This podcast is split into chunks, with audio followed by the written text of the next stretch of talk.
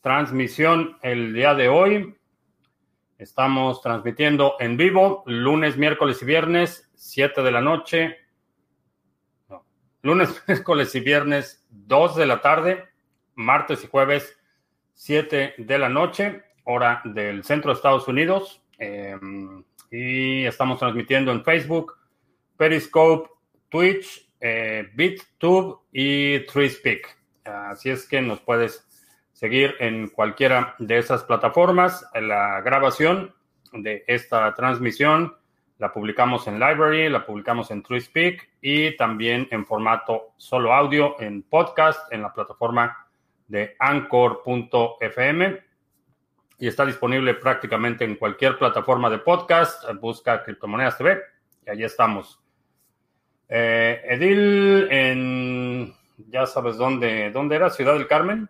Eh, Eddie Revilla, Ciudad del Carmen, creo que sí.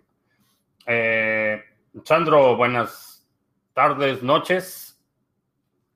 Vamos a ver el precio de Bitcoin. No ha habido mucho movimiento, 9.250 en este momento. Se ha estado moviendo de forma lateral y generalmente esto precede movimientos violentos. Eh, no sé, veo el volumen un poco eh, deprimido. Eh, probablemente el siguiente movimiento sea la baja, pero si no quieres estar persiguiendo el precio, compras promediadas, perdón, es la mejor alternativa. Compra una cantidad predeterminada de Bitcoin cada que recibas tu salario, o cada semana o cada mes o como lo quieras hacer, eh, vas comprando y después promedias el precio.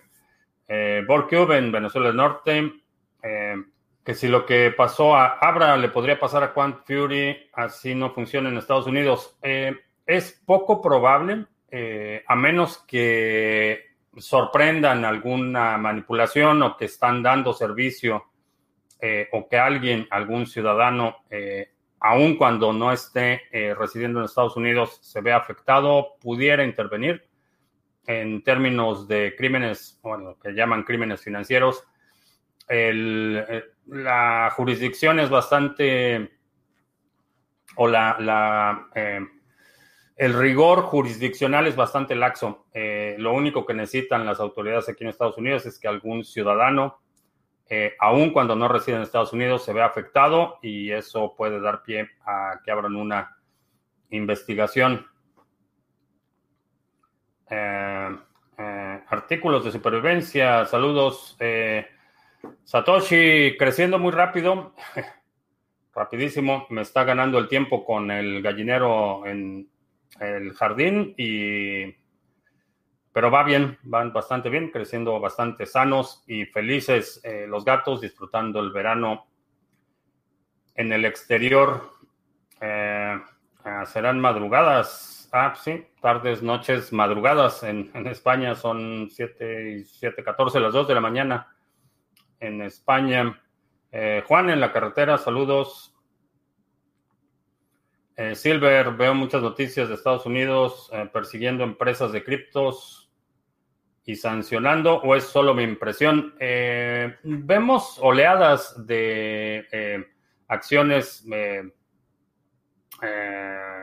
legales, digamos, llamémosle acciones legales contra empresas del sector, pero se da por temporadas. A veces se, se, les juntan los casos, generalmente la investigación y el proceso son procesos que se llevan un año o más, entonces supongo que los van liberando conforme tienen eh, información, pero sí, se dan por oleadas. Ah, justo estaba viendo el video de ayer y me salió la notificación hoy. Excelente. Eh, después de esta transmisión verás el video de ayer. Muy bien. En Arequipa, Dante, saludos. Eh, Lirio en San Diego, saludos. Yo ya tengo más que un BTC y vivo en Argentina y quiero ahorrar en una moneda estable, ya que acá hay poca cepa. ¿Cuál prefiero? Eh, ¿USDT o Binance USD? Honestamente, ninguno. Eh, si yo tuviera la alternativa de ahorrar en cualquier stablecoin o Bitcoin, seguiría agregando a mi posición en Bitcoin. desafortunadamente, como lo hemos mencionado en múltiples ocasiones, ese tipo de instrumentos con paridad uno a uno con el dólar eh, simplemente duplican tu riesgo. Si quieres dólares, consigue dólares. Eh, si no puedes conseguir dólares, mi opinión es que la segunda mejor opción sería Bitcoin. Y eh, para países en Latinoamérica, para mí, que estoy en Estados Unidos y que el dólar es la moneda de curso legal, la prioridad es Bitcoin. En otros países entiendo que eh, aún el dólar con todos los problemas que tiene sigue siendo una mejor alternativa que su moneda local. Pero si ese es el caso, diría acumula dólares eh, más que una stable con ah, F. Torres en Ecuador, saludos. Eh, que si he estudiado Energy. Me parece, me parece un proyecto interesante, definitivamente. creo que vale la pena, si no lo tienes en tu portafolio, creo que sería una buena moneda para agregar. No sería mi principal o, una de las prioritarias, pero definitivamente creo que sí tiene, tiene potencial. Eddie, he escuchado mucho acerca de Lightning Network, pero apenas hace rato pude leer bien a qué se refiere en un artículo y vi que me promovieron un video donde lo explico con peras y manzanas. Les comparto el video. Ah, Gracias. Eh, tengo un dinero para invertir y pensaba hacer un portafolio de criptos para invertir ese dinero. ¿Qué monedas me recomendarías y en qué porcentaje? Eh, primero, la primera recomendación es acumula un Bitcoin. Y una vez que acumules un Bitcoin, entonces ya puedes empezar a diversificar el portafolio. Creo que es importante y hago mucho énfasis en acumular primero un Bitcoin porque solo hay 21 millones de Bitcoins, no hay, no hay más, eh, no va a haber más. Esos 21 millones, aproximadamente entre un 20 y 30% se estima que han sido perdidos o destruidos de forma permanente. Entonces, eh, es escaso y creo que en este momento, este nivel de precios, con esta relativa estabilidad, eh, no es tan complicado acumular un Bitcoin. Una vez que tengas eso, entonces empiezas a diversificar el portafolio. ¿Qué monedas? No te puedo decir, depende mucho de tu, apetito de riesgo, eh, depende de cuáles sean tus objetivos, tu situación personal. Hay un, montón de factores que intervienen en el, diseño de un portafolio. No es lo mismo un portafolio de alguien que está, por ejemplo, empezando eh, su vida profesional, que a lo mejor todavía es soltero o que está recién casado eh, no va a ser igual que alguien que, eh, por ejemplo, ya lleva muchos años trabajando, tiene muchos hijos o tiene muchos compromisos en, en, términos de dinero o tiene objetivos grandes. Todos esos factores determinan cómo, cómo armas un portafolio. No es algo que te pueda dar una receta y que te diga, compra estas y, ya. esa es la, la recomendación, primero un Bitcoin y después, en función de tus objetivos, eh, determina qué es lo que quieres lograr. Si tienes proyectos que a lo mejor en cinco años quieres comprar una casa o a lo mejor tienes hijos que van a ir a la universidad. Si estás en alguno de esos países en los que los estudios universitarios son bastante caros o qué sé yo, cualquier objetivo que te propongas, eh, ese debe ser el, la piedra angular de tu, de tu portafolio. Así es como se arman ¿A qué pienso de cambiar Ethereum por Tesos y NIO? Eh, eh, no soy partidario de vender a pérdida, aún en el caso de Ethereum y con todo el eh, pesimismo, o, por lo, o, por lo, menos la, el escepticismo que tengo sobre el futuro de Ethereum. No diría que es pesimista porque creo que es una postura bastante bien fundamentada y justificada. Creo que es más escepticismo. Eh, sobre el futuro de Ethereum. Depende si estás en pérdida o no. Esa es una consideración que eh, valdría la pena hacer. Eh, si estás en una pérdida considerable y no crees que haya perspectivas de, recuperación, pudiera ser una buena alternativa. Si no tienes pérdidas, por ejemplo, cámbialo y no, no tienes problemas. Pero depende de en qué, en qué momento estás en, en esa curva de retorno. si compraste Ethereum al máximo, eh, mm, diría que las probabilidades de que recuperes son bastante magras. Ah, ¿Cómo fue el proceso de Cardano desde su creación hasta la descentralización con Shelly? ¿Es una DAO o cómo se conformó? Eh, no, el desarrollo, originalmente el lanzamiento fue eh, un modelo que otras, otras eh, monedas creo que podrían adoptar. se creó una fundación y esa fundación emitió un contrato con una empresa que es IOHK, que es el CEO de esa empresa, es Charles Hoskinson. Eh, la fundación contrató a la empresa para el desarrollo de la aplicación o del protocolo hasta el punto de la descentralización. Una vez que se descentralice, ya eh, termina el primer eh, periodo del contrato con IOHK.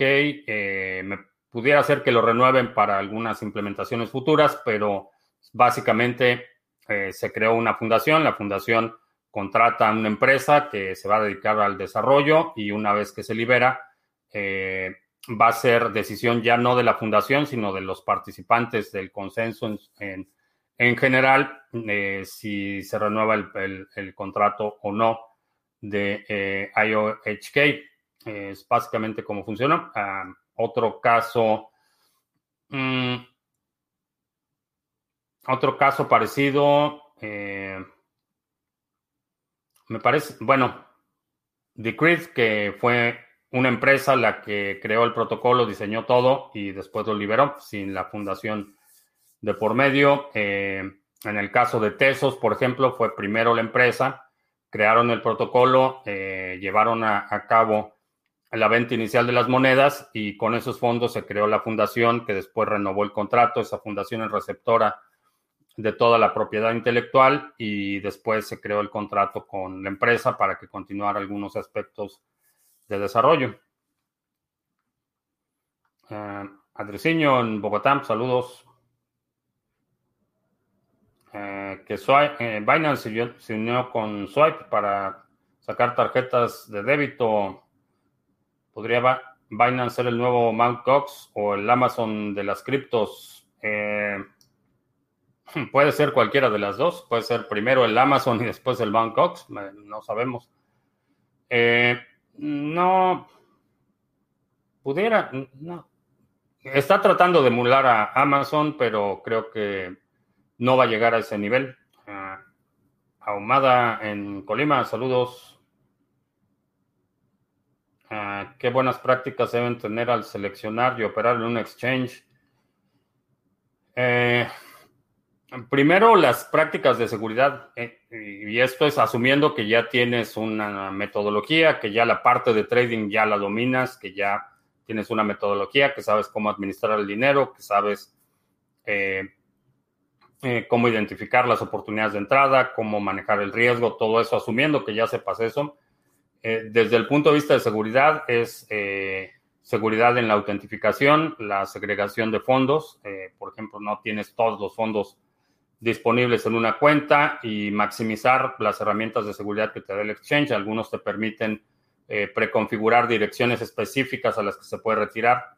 Eh, eso te reduce un poco el riesgo de que algún hacker vaya a retirar los fondos. Eh, utilizar autentificación de dos factores, utilizar infraestructura dedicada, pues si es posible, aun cuando sea simplemente un eh, una partición en tu disco duro o, un dispositivo dedicado a la actividad de trading para eh, básicamente aislar todo lo que tiene que ver tu actividad de criptomonedas con tus actividades regulares de, compras, de trabajo, de comunicación. Y al tenerlo segregado, si tu computadora principal es infectada, eh, tienes cierta forma de proteger eh, tus fondos. Obviamente, también el nivel de seguridad va a depender de tu perfil de riesgo y, realmente cuánto estás arriesgando. Si tienes eh, mil dólares, pero esos mil dólares son todos los ahorros de tu vida, eh, primero me parece una mala idea, pero si ese es el caso, tu requerimiento de seguridad va a ser mucho más alto que alguien que tiene los mismos mil dólares, pero ese es dinero que puedes hacer en un par de horas o en, una hora. la diferencia es, sustancial. pero maximiza las herramientas que te da el exchange en términos de seguridad, autentificación de dos factores, si es posible firma con un dispositivo en hardware, un Trezor, un Ledger, eh, utiliza cuentas segregadas, que la dirección de correo electrónico, todos los datos de registro del exchange sean separados de tu actividad regular. Eh, evita eh, hacer publicaciones en redes sociales sobre tu actividad de trading, particularmente eso te puede convertir en un target. son algunas de las recomendaciones cuando estás operando en un exchange. Eh, Beto en Barcelona, ah, ¿qué necesito para tener mi propio nodo de BTC? Eh, ¿Y qué ventajas me trae hacerlo? Eh, para tener tu propio nodo, simplemente descarga el software Bitcoin Core, lo instalas en tu computadora. El nodo se va a tardar, dependiendo de tu ancho de banda, desde un par de días hasta una semana en sincronizar. Y una vez que está sincronizado, estás operando un nodo. Eh, ¿Qué ventajas tiene? Eh, básicamente la primera ventaja es que te da la, autonomía, te da un punto de entrada que tú controlas eh, para interactuar con la cadena y no dependes de terceros para validar transacciones, para verificar y no estás regando información que después puede ser mapeada. Si estás transfiriendo en carteras basadas en web o si estás haciendo consultas de transacciones, en exploradores, eh, todo eso puede ir mapeando tu información y vincularte eh, la ubicación física, la persona con actividad de eh, Bitcoin. Entonces, tener un nodo es un, primero, te protege a ti en términos de privacidad y segundo, protege a la red porque va a ser una máquina más que va a estar validando los bloques que crean los mineros, verificando que todas las transacciones cumplan con las reglas del consenso. En caso de que me tuviera que mudar e irme de mi país, ¿cuál sería la mejor opción para llevarte los bitcoins acumulados corriendo menos riesgos? Ese es un análisis que requiere muchas, muchas consideraciones. No sería algo que tomaría la ligera. Eh, definitivamente eh, no me iría a un país con una eh, particularmente, prácticamente toda Europa lo tendría descartado por la cuestión de la tributación y realmente la, erosión de la vida social institucional en los países europeos. Eh, es un buen lugar para visitar, pero no sería un lugar para vivir. Probablemente sería más bien un, o un país pequeño o quizá una isla.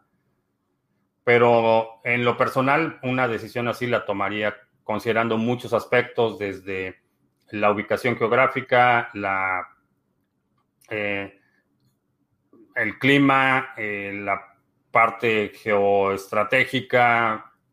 Haría un, análisis bastante detallado, eh, muy similar a lo que hice antes de mudarme.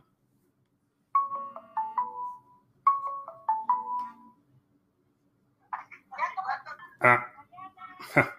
Mi mamá. Estoy, estoy transmitiendo en vivo, ma. Estoy transmitiendo en vivo. Este, te marco en un ratito.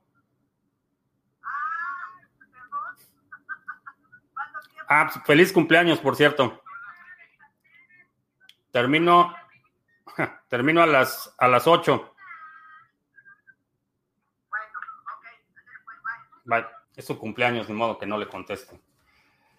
Em, hola Cash, saludos. Eh, cuando llegue la alt season, ejemplo Bitcoin a 100 mil y ADA a 100 dólares, ¿seguiré haciendo videos? Eh, sí, no tengo intenciones de dejar de hacer videos. Eh, tendría que suceder, no, no estaría vinculado al precio. esa decisión no estaría vinculada al precio. En términos de seguridad, no soy un objetivo fácil. Eh, Fabián, que me sigue desde hace un mes, eh, que ha aprendido bastante que cómo comprar BTC. Eh, bueno, pues aprovechando que preguntas, en este momento te voy a responder. ¿Qué es Bitcoin? Mini curso gratuito, 10 lecciones entregadas vía correo electrónico para que aprendas los fundamentos de Bitcoin. Eh, aquí está el temario del curso. Y, eh, ¿quién preguntaba? Fabián.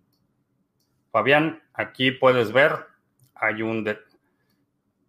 Eh, dos de las lecciones es primero qué haces antes de comprar Bitcoin y después cómo obtener Bitcoin de forma segura. Está explicado con mucho detalle, pantalla por pantalla. Lo puedes checar. la siguiente lección es un recorrido paso por paso de cómo hacer la compra en el exchange de criptomonedas TV. Así es que eh, checa el curso eh, que es bitcoin.co, mini curso gratuito, 10 lecciones entregadas vía correo electrónico, eh, pones aquí tu correo y empiezas a recibir las, la primera lección un par de minutos después y de haberte registrado y después una nueva lección cada día. Y Intercambios cripto a cripto con comisiones bastante competitivas. Es un proyecto que tenemos en colaboración con CoinSwitch. En algunos países te permite hacer compras utilizando tarjetas de crédito débito. Si utilizas esa alternativa, asume que la transacción no va a ser privada, va a estar vinculada a tu identidad, pero es una buena forma de comprar, eh, una forma conveniente de comprar, eh, digamos, de forma periódica o aprovechar movimientos de precio. Y eh, estamos transmitiendo en vivo en TreeSpeak. También publicamos el video. el video se queda disponible en TreeSpeak y también en Library. Ahí están disponibles todos los videos del canal. Las dos son redes sociales o redes de distribución de video y contenido incentivadas. En las dos puedes obtener el token nativo respectivo por crear contenido, compartir contenido y participar en las conversaciones. Los links a Library eh, están en la descripción o eh, nos puedes buscar en TreeSpeak y en Library como eh, Criptomonedas TV. Aquí está el URL en la pantalla. Y eh, así es, Fabián, como compras Bitcoin. Bueno, así es como aprendes cómo comprar Bitcoin. Una Raspberry Pi con tarjeta SD con MyNode flashado en la tarjeta y un disco duro de dos, de dos y medio de un terabyte. La cadena pesa unos 250 gigabytes, pero seguirá creciendo con una fuente de alimentación. Ni siquiera necesitas la pantalla, accedes desde tu móvil portátil de sobremesa con el navegador por localhost, dice David. Eh, sí, básicamente esa es una alternativa. En porcentaje de publicidad, ¿cuánto creo que está distribuido Internet, televisión, radio y revistas? Eh, mm, depende mucho del país. Eh, la mezcla de mercadotecnia varía enormemente de un país a otro, depende del grado de, penetración de la eh, base de usuarios digitales. En algunos países la proporción de medios digitales es mucho mayor. Hay otros países en el que el consumo televisivo eh, sigue siendo enorme. Eh, creo que revistas llevan varios años encogiéndose dramáticamente en términos de, de gasto. radio más o menos se mantiene, pero depende en qué país, en qué país estés. Eh, artículos de supervivencia que revise mi mail, eh, lo, lo reviso todos los días, pero ahorita terminando la transmisión lo checo. Que no me ponga colorado porque me llama mi mamá. Sí, es que me, me agarró este, en plena transmisión y pensé en no tomar la llamada, pero es cumpleaños. Ustedes disculpen. Uh, holder implica mucho en el tema emocional y mental. Creo que llegar a hacerlo es un proceso no apto para todos. Hace 13 días vendí un vehículo que no usaba, lo invertí todo en Ravencoin. En los últimos dos días subió y, obtuvo un y obtuve, supongo, un 28% de mi inversión. Estuve tentado a vender, pero me voy a pegar al plan del 50% mínimo. Llévese el tiempo que se lleve. Es una buena alternativa, creo que eh, es, un, es un cambio dramático en términos de cómo, cómo percibimos el dinero y la preferencia de largo plazo es evidente en prácticamente todos los holders. Eh, es un proceso gradual, creo que no es algo que aprendes de la noche a la mañana, pero día a día empiezas a tomar decisiones de forma distinta. Cuando tienes la alternativa de compro este producto o esta cosa o utilizo dinero para esto, o lo pongo en Bitcoin, el esquema de recompensas ya no es la gratificación instantánea que te da el dinero fiat y particularmente economías altamente inflacionarias en las que el dinero que recibes, eh, si no lo utilizas de forma inmediata, para cuando lo utilices ya no compra lo que compraba el día que lo recibiste. Eh, en casos y prácticamente todos los países de Latinoamérica en los últimos 40 años han sufrido periodos hiperinflacionarios en los que las, las cosas de un día a otro eh, suben el 5% o el 6% o el 10% y te tienes que gastar el, dinero de inmediato. Cuando comprendes que la tendencia del poder adquisitivo de la moneda fiat tiende a cero, eh, empiezas a tomar las decisiones de forma distinta. Creo que es un proceso y muchísima gente ha aprendido eh, este proceso y ha experimentado este cambio fundamental en su relación con el dinero.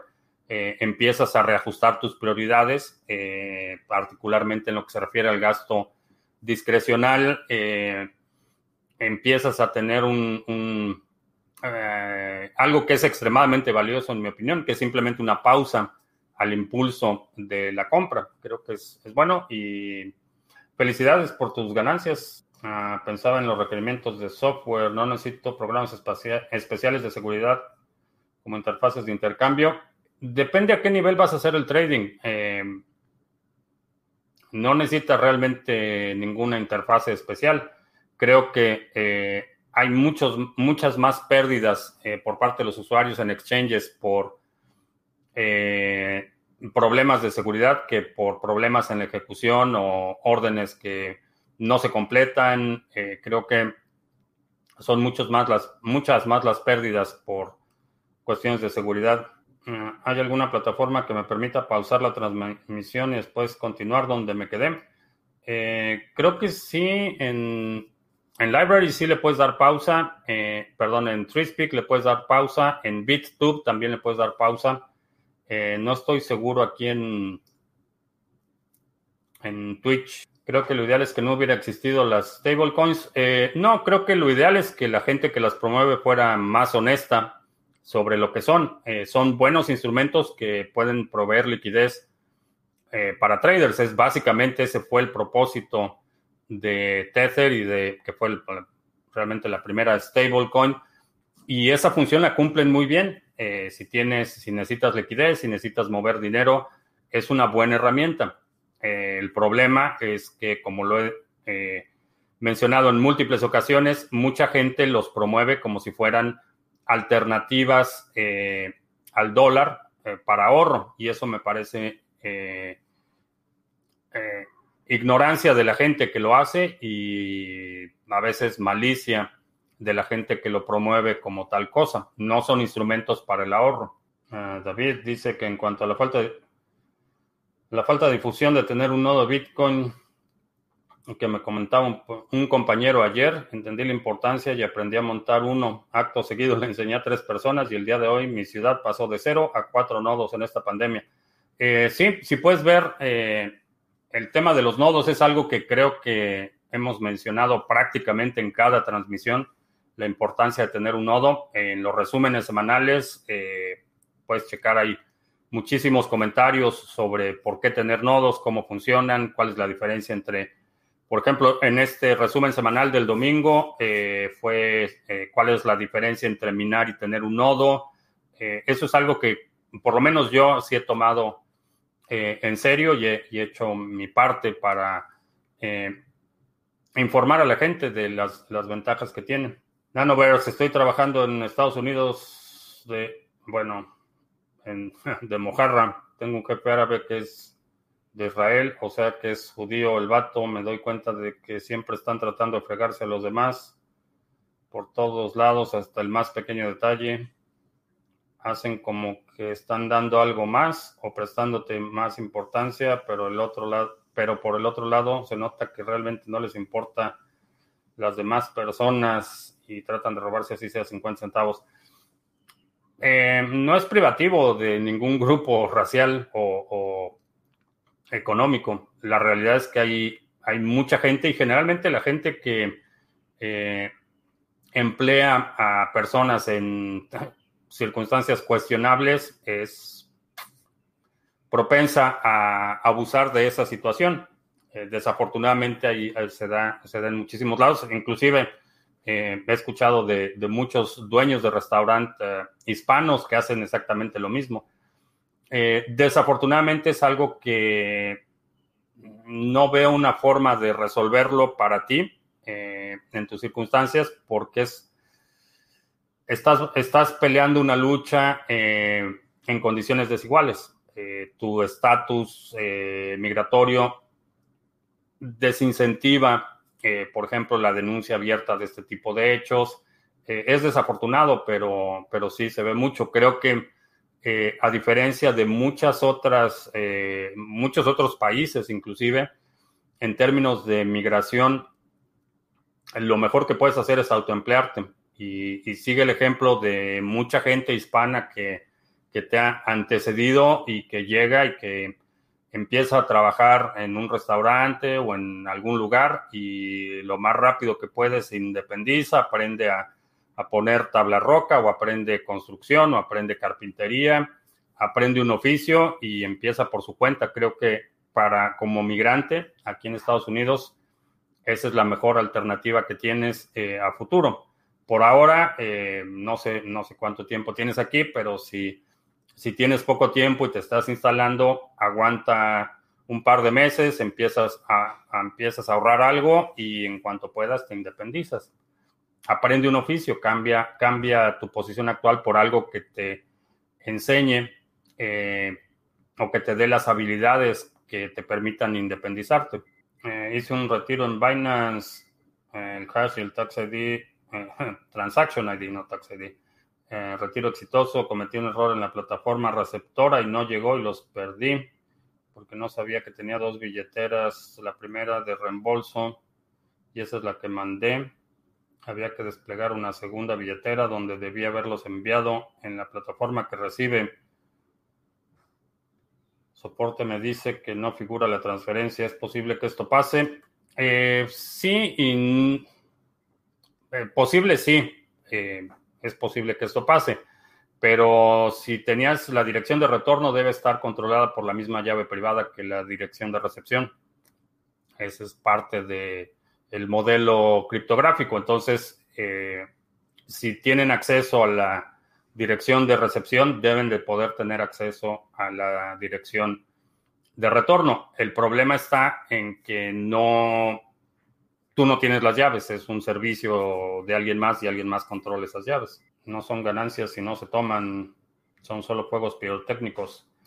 Eh, depende de tu objetivo, sí, definitivamente no son ganancias si no las tomas, pero eh, como mencionaba, para mí no tiene ningún, ningún sentido acumular dólares. Eh, si quiero acumular dólares, puedo utilizar cualquier cosa y acumular dólares, pero sé para dónde va el dólar. Entonces, eh, para mí las ganancias son Bitcoin. Tener Bitcoin es lo que es realmente la ganancia. Mi, todo mi portafolio, todas las actividades que tengo vinculadas a criptomonedas se miden o las mido en Bitcoin. Está denominado en Bitcoin, no en dólares. En algunos otros países entiendo que el dólar aún con todos los problemas que tiene, su fortaleza relativa es mayor que ah, los, eh, las monedas locales y entiendo que para mucha gente es atractivo acumular dólares. Para mí no lo es y esa es la razón por la que mi salida, eh, mi salida de Bitcoin es por la vía testamentaria. ¿Cuáles son los aspectos más importantes para escoger una moneda que minar? Eh, primero, si, si tu costo directo es para fines especulativos o tienes que cubrir el costo de operación. Si puedes eh, simplemente minar de forma especulativa y esperar que el activo suba de precio en el futuro, eh, realmente es mucho de preferencia ver qué equipo tienes, cuál es el, la moneda más eficiente para minar con ese equipo. esa sería la primera consideración. Tengo este equipo y con este equipo puedo minar esto. Ahora, si la situación es al revés, si no tienes el equipo y vas a escoger primero la moneda, eh, selecciona aquella que tenga un poder de minado, un hash rate eh, relativamente estable. Creo que ese sería un buen, un buen indicador. Seba en los Andes. Ah, Satoshi. Ah, well, I can hold. Satoshi viene a visitarnos. Está enorme. y seguimos con el martes familiar. Ah, ¿Qué tecnologías veo posibles para conectarse a Internet para uso profesional en sectores rurales? Eh, en sectores rurales, eh, microondas es eh, una de las alternativas de costo-beneficio más altas. puedes utilizar Internet satelital. En general es bastante eficiente si no vas a hacer, por ejemplo, transmisiones en vivo o la parte de la asimetría de la conexión no es problema. Tienes suficiente cantidad o ancho de banda de bajada como para llevar a cabo la mayoría de las actividades. Si quieres, por ejemplo, publicar videos o, cosas que requieren mucho ancho de banda de subida, el Internet satelital no es, eh, no es tan recomendable, pero para uso, digamos, residencial o para uso profesional que no sea en el medio audiovisual, eh, si tu uso profesional necesitas tener conferencias telefónicas o una videoconferencia ocasional, el Internet satelital puede, puede funcionar Ah, Christopher en satélite, saludos. Uh, Beto que dice que yo ya quería montar mi nodo, pero me preocupaba de pronto empezar a recibir ataques de seguridad y no estar bien, no estar bien preparado. Eh, ¿Puedo, corres algún riesgo? Eh, no, lo puedes configurar para que corra en modo privado y no haces broadcast de tu dirección IP. ¿Cómo le respondo a las personas que dicen de que te dicen de quién es Bitcoin o quién lo vigila de forma simple y corta? Eh, nadie. ¿De quién es Bitcoin? Es de todos y no es de nadie. Que está enorme Satoshi, sí, están creciendo rapidísimo. Que ojalá Satoshi sea como el pulpo poli y nos diga si BTC sube o baja. Eh, no sé, a lo mejor. si es así, le ponemos su propio canal de YouTube. ¿Estás expuesto de alguna manera a mostrar a tu red interés por Bitcoin? Nada que no puedas evitar utilizando Toro una VPN. Sí, eh, también puedes utilizar Toro una VPN. Simplemente puedes hacer tu nodo privado. Hay muchos nodos que operan sin estar visibles y los peers los configuras eh, de forma manual. Ah, yo tuve internet satelital de Sky DSL 20 megas, que es el máximo y tiene 800 pin o más. No sé a qué te refieres con 800 pin, pero ah, ¿por qué decidí hacer videos? Ah, porque cuando descubrí Bitcoin y vi el sector y vi el potencial, y entendí el potencial de Bitcoin, vi que había un vacío enorme en términos de información, eh, análisis y presencia de la comunidad de habla hispana, eh, primero aquí en Estados Unidos y en, la mayoría de los países de Latinoamérica, había un vacío enorme de información en español, había muy poca gente que hablaba español involucrada en el sector desde el punto de, análisis de más una óptica técnica. Eh, obviamente los, los dedicados youtubers y gente que hablaba de, negocios y cómo ganar dinero y los atocheros que les llamo, eh, muchísima gente entró al sector por la oportunidad, pero alguien que se tomara el tiempo de explicar lo que explico en, tengo ya, ¿qué? 700 no sé, 700 o, más videos en los que explico con mucho detalle qué es la cadena de bloques, cómo funciona, eh, qué es Lightning Network, qué son los canales de pago, las carteras. No había nada de esa información en español y la información que había era muy destinada a, haz clic en el link y, gana dinero y todo ese rollo. Entonces, eh, por eso empecé. Y la otra es que he hecho videos y, he operado, y bueno, a la fecha sigo operando canales de YouTube de, temas que me interesan, cosas que me interesan. Que si está bueno el café, sí. El PIN es la latencia, que tenía una latencia enorme. Eh, sí, el, Internet satelital tiene una latencia enorme. Eh, ese es el problema, por ejemplo, si quieres hacer live stream o videoconferencias, mm, el Internet satelital no te va a servir mucho. Eh, si tu medio profesional es el audiovisual, olvídalo. olvídalo. Una red de fibra no te convendría. En microondas sería tu mejor mejor alternativa. A fingir un accidente marítimo donde perdí mi acceso, el acceso a mis claves, hacer un conjoin sería la mejor y levantar la denuncia sería la manera de desvincularte de Hacienda. Asegúrate de documentar el, el incidente de forma convincente.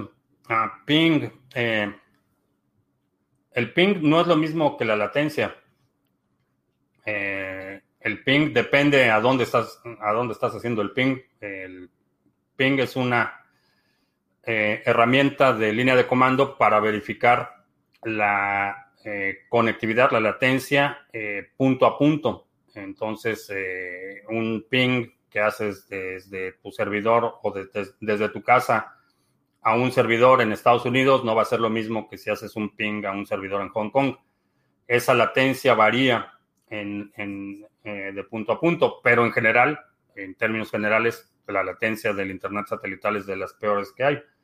Eh, cuando estaba trabajando en la eh, empresa de telecomunicaciones, hicimos una propuesta técnica para la red telefónica en eh, Chad, que si sabes o has escuchado de Chad, es uno de los países más pobres de África, devastado por décadas y décadas de gobiernos corruptos, guerra civil, eh, devastado, y la Unión Europea iba a financiar ese proyecto. Al final de cuentas no se hizo el proyecto porque no, no le llegaban al precio al secretario de comunicaciones, al ministro de telecomunicaciones y obviamente al presidente de Chad no le llegaron al precio y, no se hizo el proyecto.